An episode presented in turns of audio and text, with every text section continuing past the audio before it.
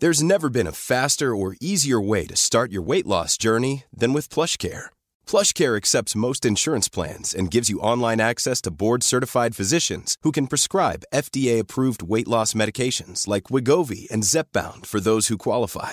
Take charge of your health and speak with a board-certified physician about a weight loss plan that's right for you. Get started today at plushcare.com slash weight loss. That's plushcare.com slash weight loss. plushcare.com slash weight loss.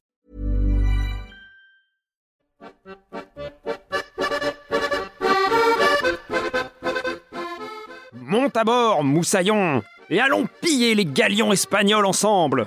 Ok. Ça s'arrange pas, toi, hein Ah, je me, bah, je me mets dans l'ambiance, quoi. hein, tu sais, c'est c'est tout. Hein. L'ambiance? Bah oui. Ah, à cause du euh, One Ocean Summit, là, le sommet international sur l'océan d'Emmanuel Macron, c'est ça? Exactement. Tu fais vachement bien l'accent. T'aurais pas pu choisir autre chose qu'un pirate? Enfin, je sais pas, c'est un peu cliché, quoi. Ouais. Mais après, bon, j'aurais pu choisir quoi euh, Marin pêcheur? Mais bon, vu qu'il y a de moins en moins de poissons. euh, Non, mais t'aurais pu faire plus original, par exemple, enquêteur. Enquêteur. Ah ouais. Comme Louis la brocante? Ouais, ou comme euh, Colombo, tu vois. Ah génial. Mais quel rapport avec la mer? Eh ben, t'aurais pu enquêter sur l'origine de toute cette pollution qui tue les océans, justement. Par exemple, il vient d'où ce plastique du fameux continent de déchets, là, dans le Pacifique? Ah ça? Mais ça, c'est résolu déjà. L'enquête, elle est terminée, elle est bouclée. Ah ouais? C'est le colonel Moutarde dans la cuisine avec un chandelier? Ah, ce serait bien. Non, non. En fait, les plastiques dans l'océan, c'est une dizaine de fleuves. Une dizaine de fleuves qui font plus de 90% de la pollution plastique des océans. 10 fleuves? Non, non, franchement, le colonel Moutarde, c'est carrément plus crédible. hein. C'est fou, comment c'est possible Et ils sont où ces fleuves en plus? Tant de questions, Grégory, auxquelles il faudra répondre dans ce nouvel épisode de L'envers du décor. En attendant, va laver le pont, matelot, et je veux que ça brille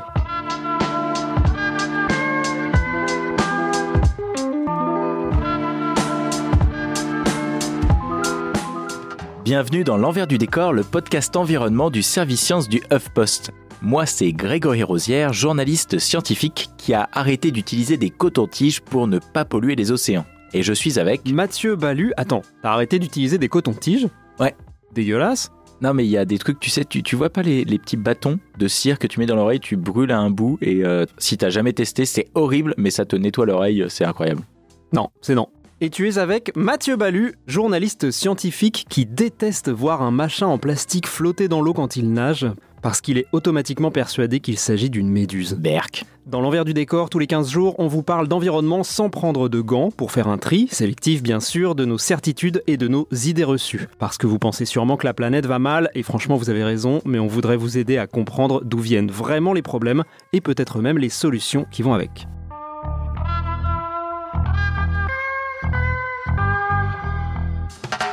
Et là, en l'occurrence, les problèmes, si j'ai bien compris, de la pollution plastique des océans, ils viennent seulement de 10 fleuves dans le monde. C'est quand même incroyable ça. Bah c'est dingue. Après, quand on dit 90% de la pollution, c'est 90% de la pollution qui ne vient pas des activités de la pêche. Donc dès le début, le mec, il commence, avant même l'intro, il fait une fake news, quoi. Non, je dis juste, il faut préciser les choses, tu vois, mais ça n'empêche pas que le problème est gigantesque. Alors attends, on essaye de mettre au clair là-dessus.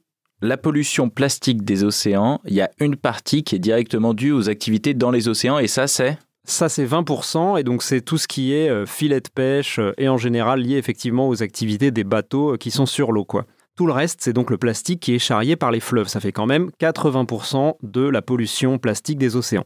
D'accord, et le plastique charrié par les fleuves, je suppose, c'est justement nos activités à nous quand on jette nos déchets, etc. Voilà, exactement. Et donc ce plastique qui vient des fleuves, il y en a 90% qui vient de seulement une dizaine d'entre eux. Ouais, c'est ça, exactement. 90% de tout ce plastique vient de 10 fleuves seulement. Quand on sait hein, que c'est 10 millions de tonnes de plastique qui sont déversées dans les océans chaque année, Attends, mais 10 millions de tonnes, ça fait, ça fait 1000 tours Eiffel, tu te rends compte? Je me rends surtout compte que tu connaissais le poids de la tour Eiffel, quoi. Bah, En fait, j'ai un truc avec euh, les capitales, les monuments des capitales, mais je, je vais pas te spoiler, tu vas voir ça après. Et le pire dans tout ça, tu vois, moi, ce qui me déprime, c'est que le plastique, une fois qu'il est dans l'océan, en vrai, c'est fini, tu vois, on peut plus le récupérer. Les océans, c'est trop vaste, hein, du coup, ça se désagrège en microplastiques qu'on retrouve partout. Ah oui, mais attends, là je t'arrête, il y avait quand même les bateaux nettoyeurs. Tu te rappelles pas ce truc un peu à la mode? C'était pas censé nous sauver ça? Il y avait le gamin là, tu sais, le néerlandais de, de 18-19 ans qui avait créé des filets géants tractés par des bateaux, etc. Ouais, ouais, je me rappelle, c'était l'étudiant qui avait trouvé une solution que personne n'avait imaginée, pas même les milliers d'ingénieurs, de chercheurs qui réfléchissent à ces questions de comment on évite de polluer les océans, c'est ça? Voilà, il s'était dit, tiens, si on mettait un filet dans l'eau. Bah voilà, bah c'était une bonne idée, et en plus, il y avait vraiment une bonne réflexion derrière, sauf que en fait, ça marche pas tant que ça. Parce que déjà, l'océan, encore une fois, c'est gigantesque, et puis le plastique dans l'eau, ça se désagrège en microplastique, donc ça coule au fond de l'eau, et il n'y a pas de filet pour récupérer ça. Ah bah zut Et du coup, le gamin, il a abandonné son super plan? Non, non, il continue d'essayer, et d'ailleurs, il a un peu changé son plan, mais on va y revenir plus tard. Très bien. On va y revenir donc, mais en attendant, ce fameux problème des microplastiques dont on parlait, bah, ils sont partout en mer et ils sont insaisissables. Et ça, c'est une vraie catastrophe. J'en parlais à Ika Polpon, qui est chercheuse en biologie marine au CNRS. Et voilà ce que ça donne quand on étudie l'effet des microplastiques sur les huîtres. Euh, on, a, exposé des huîtres euh, dans nos laboratoires pendant deux mois euh, à des microbilles de polystyrène, des, des, microplastiques de polystyrène. Et au bout de ces deux mois d'exposition, on les a fait se reproduire. On a vu des effets très forts sur la reproduction, donc sur la capacité des huîtres à produire des naissants, des, une descendance, entre 40 et 50% des larves produites en moins, une diminution de la descendance de quasiment 50 et chez les larves qui étaient issues de parents exposés, des, des performances en termes de croissance qui étaient amoindries de 20%. Donc vraiment des effets très forts sur la capacité de l'animal à se reproduire. Ok, super bonne nouvelle. Si on avait besoin d'une preuve de plus que le plastique dans l'eau, c'est mal. Mais donc ce plastique, on a dit qu'il venait d'une dizaine de fleuves. Et tu me disais combien de tonnes ça déverse déjà? Alors c'est 10 à 15 millions de tonnes chaque année. Et évidemment, ça augmente, hein. sinon ce serait pas drôle. Et du coup, ils viennent d'où ces fleuves? Alors je te fais une petite liste et tu vas voir s'il y a quelque chose qui te fait tiquer. Dans l'ordre, il y a le Yangtze, l'Indus, le fleuve jaune, ça c'est le trio de tête, le podium, et derrière tu vas trouver par exemple le Gange ou encore le Mekong. Alors attends, est-ce que je vois un schéma là-dedans? Hmm, C'est moi ou tous les fleuves que tu cites, ils sont dans le même continent là? Ah ouais? Et quel continent ce serait, Grégory? C'est un quiz On va voir s'il connaît sa géographie. Non mais franchement, il est nul ton quiz. Hein. Désolé, hein, le Yangtze, le fleuve jaune, c'est la Chine. Le Mekong, il traverse la Chine, le Laos, c'est le Vietnam. Et puis l'Indus et le Gange, évidemment, bah c'est en Inde quoi. Je t'ai calmé là, non? Ah ouais, j'avoue, t'es pas mauvais en géo, toi. Hein eh ben en fait, euh, tu sais, je jouais beaucoup à ce jeu, tu sais, où faut dire le nom d'un pays et tu dis le nom d'une capitale. Ah oui, je me souviens de ce jeu. J'étais euh, pas si mauvais que ça sur les capitales, mais sur tout le reste, j'ai toujours été assez mauvais, notamment placer les fleuves, etc. Quoi. Ah, c'est dommage parce que là, justement, on parlait des fleuves, quoi. Eh bah ouais, mais tout le monde n'est pas euh, Google Maps avec des jambes, quoi. Enfin bon, t'as raison, sur ces dix fleuves, à part deux qui sont en Afrique, ils sont tous en Asie du Sud. Donc ce que tu me dis, c'est que c'est même pas un continent, c'est une seule région du monde qui est responsable d'une énorme majorité de la pollution plastique des océans. Et pas forcément la région la plus riche d'ailleurs. Mais attends, est-ce que ça veut dire que les pays occidentaux comme la France, ils y sont pour rien? Enfin, je veux dire, c'est fou quoi. C'est quoi l'explication?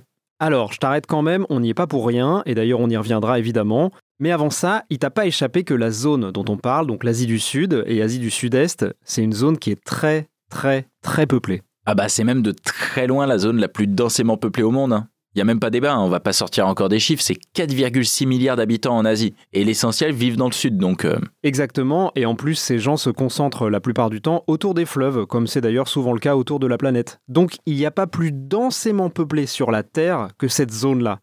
Pour te donner un exemple, hein, le bassin du Yangtze, c'est le lieu de vie de 500 millions de Chinois. C'est un tiers des habitants du pays. C'est des chiffres qu'on peut pas s'imaginer nous, ça fait tourner la tête quoi. Donc il y a beaucoup de monde et surtout, ces populations, elles ont vu leur niveau de vie exploser en 20 ans. Donc elles consomment de plus en plus de plastique et elles en jettent de plus en plus, comme nous quoi.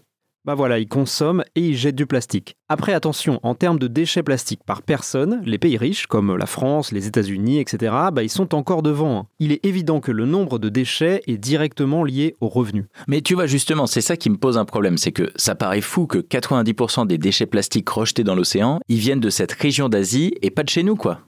Bah je comprends, mais dis-toi qu'en Europe ou aux États-Unis, on collecte les déchets plus efficacement, beaucoup plus efficacement même que dans d'autres régions moins riches. Nos rejets plastiques, en immense majorité, ils sont collectés pour être soit mis dans des décharges couvertes, soit brûlés, soit recyclés. Et un pays qui n'a pas ces infrastructures-là, il multiplie les décharges à ciel ouvert, et ça, bah, ça ruisselle et ça finit dans les rivières. Et les rivières, elles vont dans les fleuves. Mais du coup, au départ, c'est les rivières qui sont polluées, c'est pas les fleuves.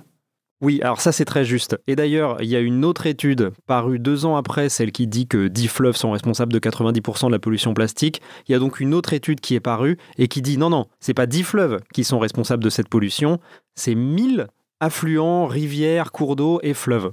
Ah ouais, donc deuxième fake news, quoi. Bah pas vraiment deuxième fake news. Disons que c'est une étude plus affinée, mais qui prend en compte aussi euh, les petits cours d'eau, euh, les petites rivières, etc. Et d'ailleurs, ça contredit pas l'étude d'origine. hein. C'est exactement les mêmes endroits qui sont responsables de la pollution. Ah oui, d'accord. C'est juste que plutôt que de se concentrer uniquement sur les fleuves de ces endroits, ils regardent tous les petits cours d'eau, les affluents qui jettent directement euh, dans, dans l'océan ou ailleurs, quoi. Exactement. Donc, ça change pas le message qui est, je le rappelle, que dans cette zone, il y a une concentration énorme de la population et en face, il n'y a pas d'infrastructure pour traiter le plastique alors même qu'on en consomme de plus en plus. Bah voilà, ça c'est le problème, mais c'est pas tout le problème.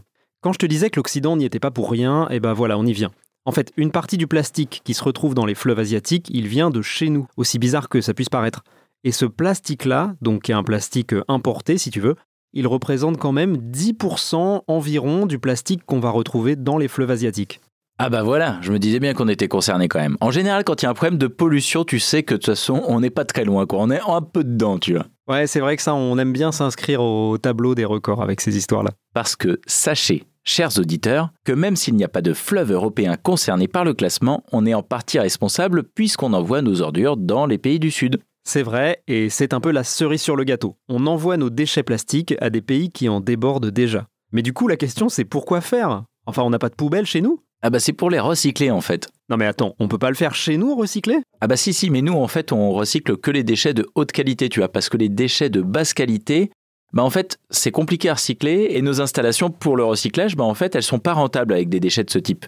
Du coup, bah on les envoie dans des pays où il y a de la main d'œuvre pas chère, comme ça ils trient un peu à la main et c'est rentable. Ah oui, mais ça explique les images qu'on a de ces pays-là avec euh, des espèces de huttes au milieu de montagnes de plastique euh, et des gens qui s'ingénuent à trier les déchets sans qu'on comprenne bien ce qu'ils gardent et ce qu'ils jettent d'ailleurs. Ça donne pas une image de nous euh, très reluisante en fait, hein Ah bah non, non, c'est horrible, hein. il faudrait clairement qu'on utilise moins de plastique. hein. Surtout que nous, concrètement, on est concernés. hein. La France fait ça avec une partie de son plastique.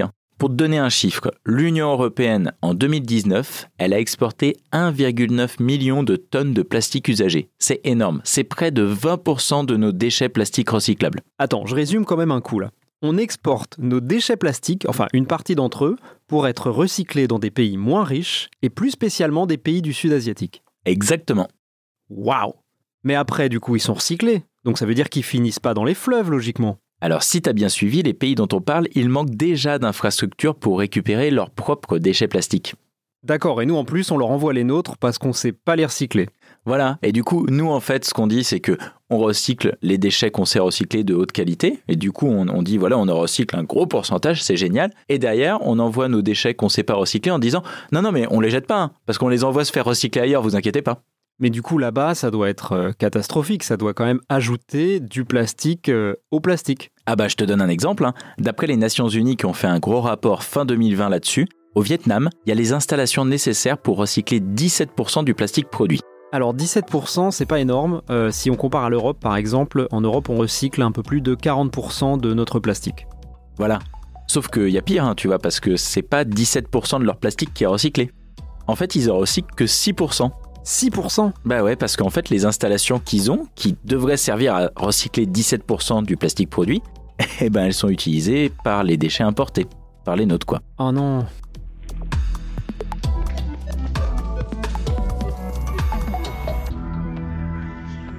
Donc si je comprends bien, une large quantité de leur capacité de recyclage est occupée par des déchets qui viennent de l'étranger.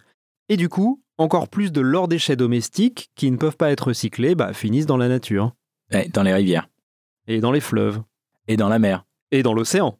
Mais attends, la mer et l'océan, c'est quoi vraiment la différence? Eh ben j'en sais rien. C'est pas une histoire de fermé ou ouvert, du genre la mer c'est fermé, l'océan c'est ouvert, non? Bah non, parce que tu vois, il y a des mers fermiers. Non. Ah, des mers fermiers, t'imagines? Ça serait Ah là génial. là.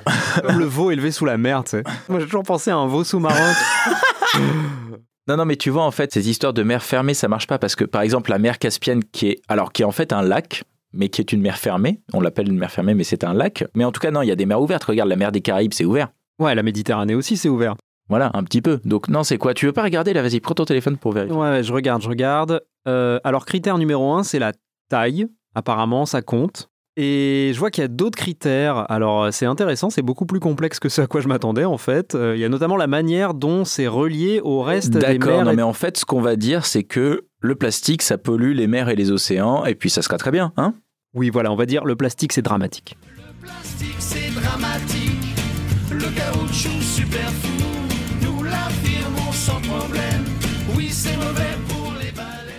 Alors, petite subtilité, justement, le plastique emporté par les fleuves, il n'est pas directement emmené euh, dans la mer ou dans l'océan. hein. Il y a eu des études là-dessus et on s'est aperçu qu'un déchet, il peut mettre des années à rejoindre la mer. Des années? Mais attends, il fait quoi? Il fait un safari photo là ou quoi? Il fait des petites pauses café, c'est ça? Il s'arrête dans des hôtels de charme? Ouais, il continue, continue, j'en veux plus. Dans des relais châteaux, c'est ça? Et puis quoi, il prend une, femme et il fait une famille? C'est ça? Il s'installe? Puis il devient un propriétaire terrien Tranquille Puis il se fait exproprier, c'est là seulement qu'il arrive dans la mer, c'est ça? Apparemment, hein Ok. Je savais pas que c'était aussi marxiste, moi, la, la vie du, du plastique en fin de vie. Ah, c'est tout un, tout un, tout un pèlerinage. hein. En fait, c'est ça, c'est peut-être que tout simplement, c'est pas marxiste, c'est peut-être religieux, c'est un pèlerinage et il faut qu'il prenne son temps, tu vois. Ah bah j'aurais jamais imaginé que c'était un pèlerinage religieux, tu vois. Mais non, c'est pas ça. En fait, ce qui se passe souvent, c'est que le plastique, déjà, il est inerte, il a pas de conscience, tu vois, donc il va pas faire un truc religieux ou acheter une maison. Du coup, il est déposé sur la rive, tu vois, souvent parce qu'il il flotte sur la rivière et puis à un moment, bah, il se retrouve porté sur la rive. Et il va rester là des années, il va se décomposer, mais pas trop parce que c'est du plastique, c'est pas trop biodégradable. Et ensuite, ce qui va se passer, c'est qu'à un moment, s'il y a des pluies très abondantes, bah, ça provoque une crue. Et la crue, elle emporte tout ce qui se trouve sur les rives. Ah mais maintenant que tu me le dis, ça me rappelle qu'il y a eu un test récemment fait dans la Seine, comme ça, et on a retrouvé des déchets plastiques qui se baladaient le long de l'estuaire de la Seine et qui dataient des années 70 carrément. Qu'est-ce qu'on fabriquait en plastique dans les années 70 Qu'est-ce qu'on fabriquait en plastique dans les années 70 À peu près la même chose que maintenant, non? Je pense qu'il y a des types de plastique atroces qui ont dû être interdits, non? Je pense qu'on devait faire les, les biberons dans un truc euh, qui devait euh, suinter le pétrole. Ouais, ouais, ouais, bah tu sais, les trucs déjà avec du bisphénol. Bah déjà, Mais pire, mais je pense même que c'était pire que le bisphénol. c'était genre le trisphénol. Je pense que les bébés et les enfants, ils se sont mangés un nombre de particules de plastique, mais Mais en même temps, plutôt qu'un jouet en bois qui peut faire des échardes et qui peut te rester bloqué dans le doigt et faire en sorte que tu te retrouves aux urgences un dimanche à 18h30, c'est du vécu ça, hein? tu peux avoir un jouet en plastique. Donc bon, Moi, moi, je vais te faire une confidence. euh, je suis assez contre les jouets en bois. Je trouve que c'est une nostalgie mal placée de parents. Mais il se trouve que une autre personne dans mon couple est assez peu sensible à cet qui. argument. On ne dira pas qui. Donc euh, voilà. alors le, un truc qui est sympa, c'est les jouets en, en métal, tu vois. Genre en plomb. Alors, tu vois, parce qu'il y en a chez, chez, chez mes parents, du coup, mon fils joue avec des, des vrais soldats de plomb, tu vois. Bon, alors certes, le saturnisme, etc. Non, mais c'est ça. En fait, je voudrais éviter que ma fille, elle suce les murs, en fait. Cette histoire de déchets qui remontent avec les crues, euh, pour faire une énième anecdote, mais Waouh, par-dessus, là Non, mais vous pourrez le remarquer vous-même, c'est-à-dire que moi, par exemple, comme vous le savez peut-être, il se trouve que je vais parfois passer mes vacances dans le sud-ouest. Ah, ça faisait longtemps, Saint-Jean-de-Luz. Voilà. Et après une tempête, après un gros temps, vous voyez, après un orage, toujours la mer, elle est un peu dégueulasse. C'est-à-dire qu'elle rejette plein de trucs qu'elle rejette pas normalement, et notamment plein de déchets plastiques, mais aussi des trucs de bois, etc. Et en fait, c'est pas parce que ça remue les fonds marins de fou, c'est pas non plus un tsunami, quoi. Mais c'est juste que la pluie, elle est venue rincer déjà les trottoirs qui viennent s'écouler dans la mer, mais aussi elle a fait monter les rivières du coin. Donc les rivières du coin, comme on a dit, elles sont venues lécher les rives et aller prendre des déchets qui étaient là depuis des semaines ou parfois des mois. Et elles sont venues se déverser dans la mer, dans la baie, d'où une mer dégueulasse pendant une marée entière. Tout ça pour revenir à ce qu'on disait, c'est que ça prend du temps au plastique stocké par les rivières d'arriver dans les océans. Et ça, c'est quand même horrible en fait, parce que même si les choses bougent, mettons maintenant, bah, en fait, il y en a pour des années à subir la pollution plastique. Eh bah exactement. Et c'est pour ça qu'on a bien besoin de bonnes nouvelles dès maintenant. Et il y en a quelques-unes en fait. Les choses bougent. Et d'abord en ce qui concerne l'export des déchets plastiques. Depuis 2018, la Chine, elle a mis un gros stop sur les importations de poubelles diverses. Et la Chine, c'était la moitié des poubelles exportées du monde hein, jusqu'en 2018. Et donc la Chine a décidé en 2018 qu'il fallait mettre le paquet sur le recyclage de ses propres déchets. Et donc l'étape 1, ça a été de dire, alors tel et tel et tel et tel type de déchets, on va arrêter de les importer. Et ça, ça inclut le plastique. hein. Donc en gros, ce que la Chine a dit, c'est arrêtez de nous envoyer le plastique que vous ne savez pas recycler, ou plutôt qui est pas rentable pour vous de recycler, on ne le prend plus. C'est exactement ça. Bon, ça n'empêche pas les pays voisins de prendre le relais. hein. En gros, les poubelles qui partent plus en Chine, maintenant elles vont ailleurs, en particulier en Malaisie d'ailleurs, qui est vraiment devenue une destination privilégiée pour ce genre d'exportation. Ah ouais, donc maintenant, en fait, euh, un cinquième des déchets que je mets dans ma poubelle, ça se trouve, ça va en Malaisie, c'est ça? Alors non, plus maintenant, figure-toi. Parce que depuis 2021, et ça c'est une autre bonne nouvelle quand même dont il faut se féliciter, depuis 2021 donc, c'est interdit pour les pays de l'Union européenne d'exporter leurs déchets plastiques. Ah ouais, non mais attends, c'est génial, du coup, c'est bon. Attends, laisse-moi finir, d'exporter leurs déchets plastiques hors de la zone OCDE. Ah, c'est pour ça que t'étais un peu dubitatif, quoi. Bah ouais, Mais en même temps, c'est quand même bien. Ça veut dire, hors de la zone OCDE, on arrête de, de- de polluer euh, des pays plus, plus, plus pauvres, du coup, non? Ouais, mais bon, dans l'OCDE, il y a la Turquie, par exemple. Et la Turquie, en ce moment, c'est la destination privilégiée pour nos déchets plastiques. Ah bah oui. Du coup, du coup, c'est quand même pas top parce que je suppose que ça fait les mêmes problèmes là-bas parce que s'ils les recyclent pas euh, dans d'autres pays, ils vont pas mieux les recycler en Turquie, c'est ça? Bah oui, c'est pas forcément génial, quoi. Faut quand même globalement mieux que les déchets soient traités dans les pays où ils sont produits, quoi. Bon, après, euh, si on veut trouver une bonne nouvelle, parce que pour l'instant on n'a pas eu beaucoup de bonnes nouvelles, on peut se dire qu'au moins les déchets maintenant ils font plus que quelques milliers de kilomètres au lieu de dizaines de milliers de kilomètres. Ça, c'est clair. Et puis si on en revient à l'autre côté des choses, les pays qui se mettent à refuser nos déchets, c'est parce qu'ils ont vraiment commencé à bouger. D'ailleurs, la réduction de la pollution plastique, elle fait partie des objectifs de développement durable sur lesquels les pays d'Asie-Pacifique se sont spécialement engagés. hein. Alors pour ceux qui ne savent pas, les objectifs de développement durable, ce sont des engagements pris par les membres de l'ONU à l'horizon 2030, des engagements communs qui vont de la réduction de la pauvreté à la protection de la nature. Merci, professeur Rosière.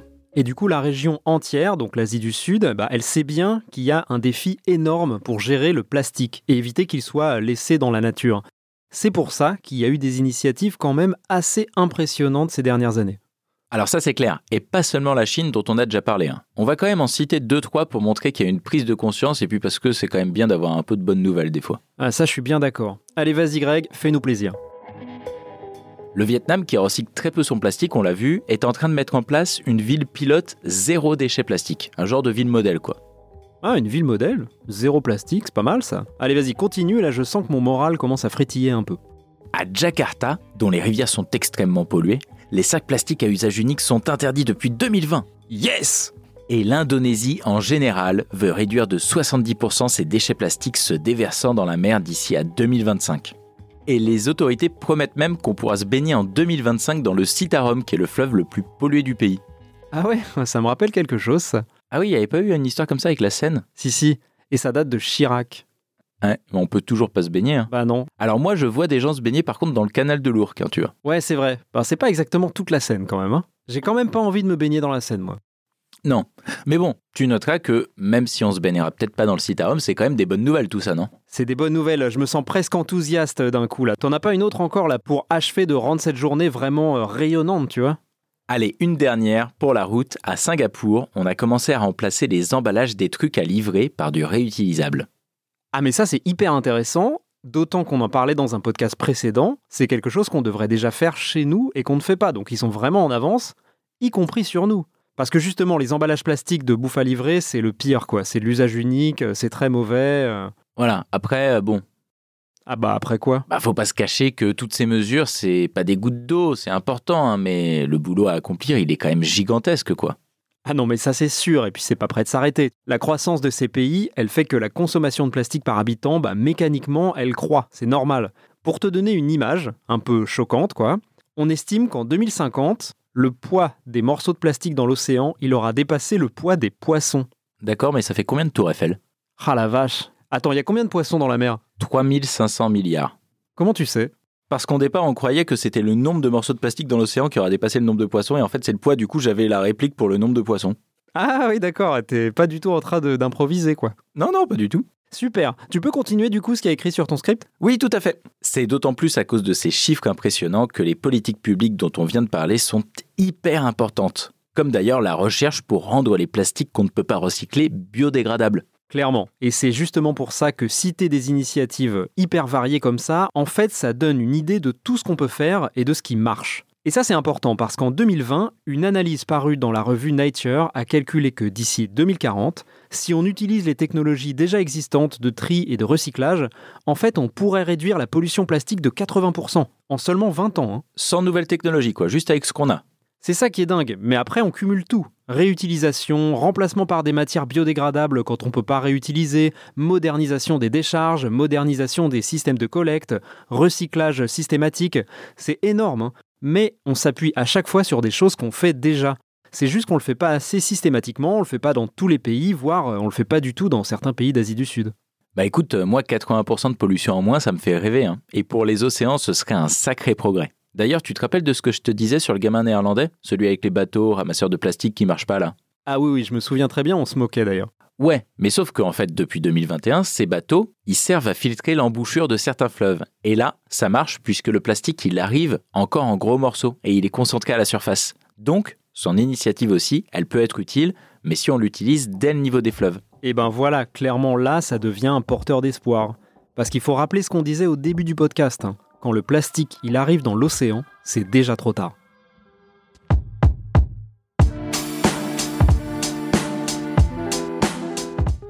La survie des océans, c'est l'une des plus grandes causes écologiques du siècle, et s'y intéresser, c'est plus qu'urgent. Pour ça, il faut qu'on s'attaque de front à la pollution plastique, ce qui n'est pas tout le problème, mais on est déjà une grande partie. Alors comme on l'a vu, ce n'est pas en jetant un emballage de cornetto dans la Seine que vous tuez des baleines, Enfin, ne le faites pas quand même, hein, c'est pas bien. mais même si la majorité de la pollution ne vient pas de nos fleuves, le problème est global, parce que c'est le monde entier qui utilise du plastique, énormément de plastique, et qui le recycle mal, ou l'exporte vers des pays déjà débordés par ce problème. C'est pour ça que quel que soit l'endroit où on vit, créer moins de déchets plastiques, c'est une nécessité. Et en Asie du Sud, la tâche est particulièrement difficile tant les chiffres sont énormes. Mais la bonne nouvelle, c'est qu'on sait à peu près comment faire. Réutiliser, remplacer, recycler, ce sont les objectifs à suivre pour le siècle en cours si on veut qu'il reste encore quelques baleines à admirer. Alors on vous dit à la prochaine. Si ce podcast vous a plu, n'hésitez pas à vous abonner et à le partager avec votre grand-père marin-pêcheur ou avec votre neveu qui pratique le surf en rivière. Vous pouvez aussi nous envoyer un email, l'adresse l'envers du décor à toughpost.fr. À bientôt Salut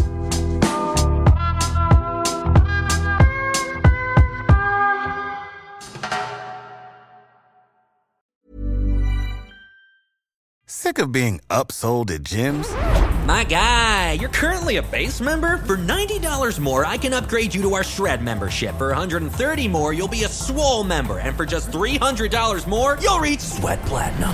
At Planet Fitness, you'll get energy without the upsell. Never pushy, always free fitness training and equipment for every workout. It's fitness that fits your budget. Join Planet Fitness for just $1 down and $10 a month. Cancel anytime. Deal ends Friday, May 10th. See Home Club for details.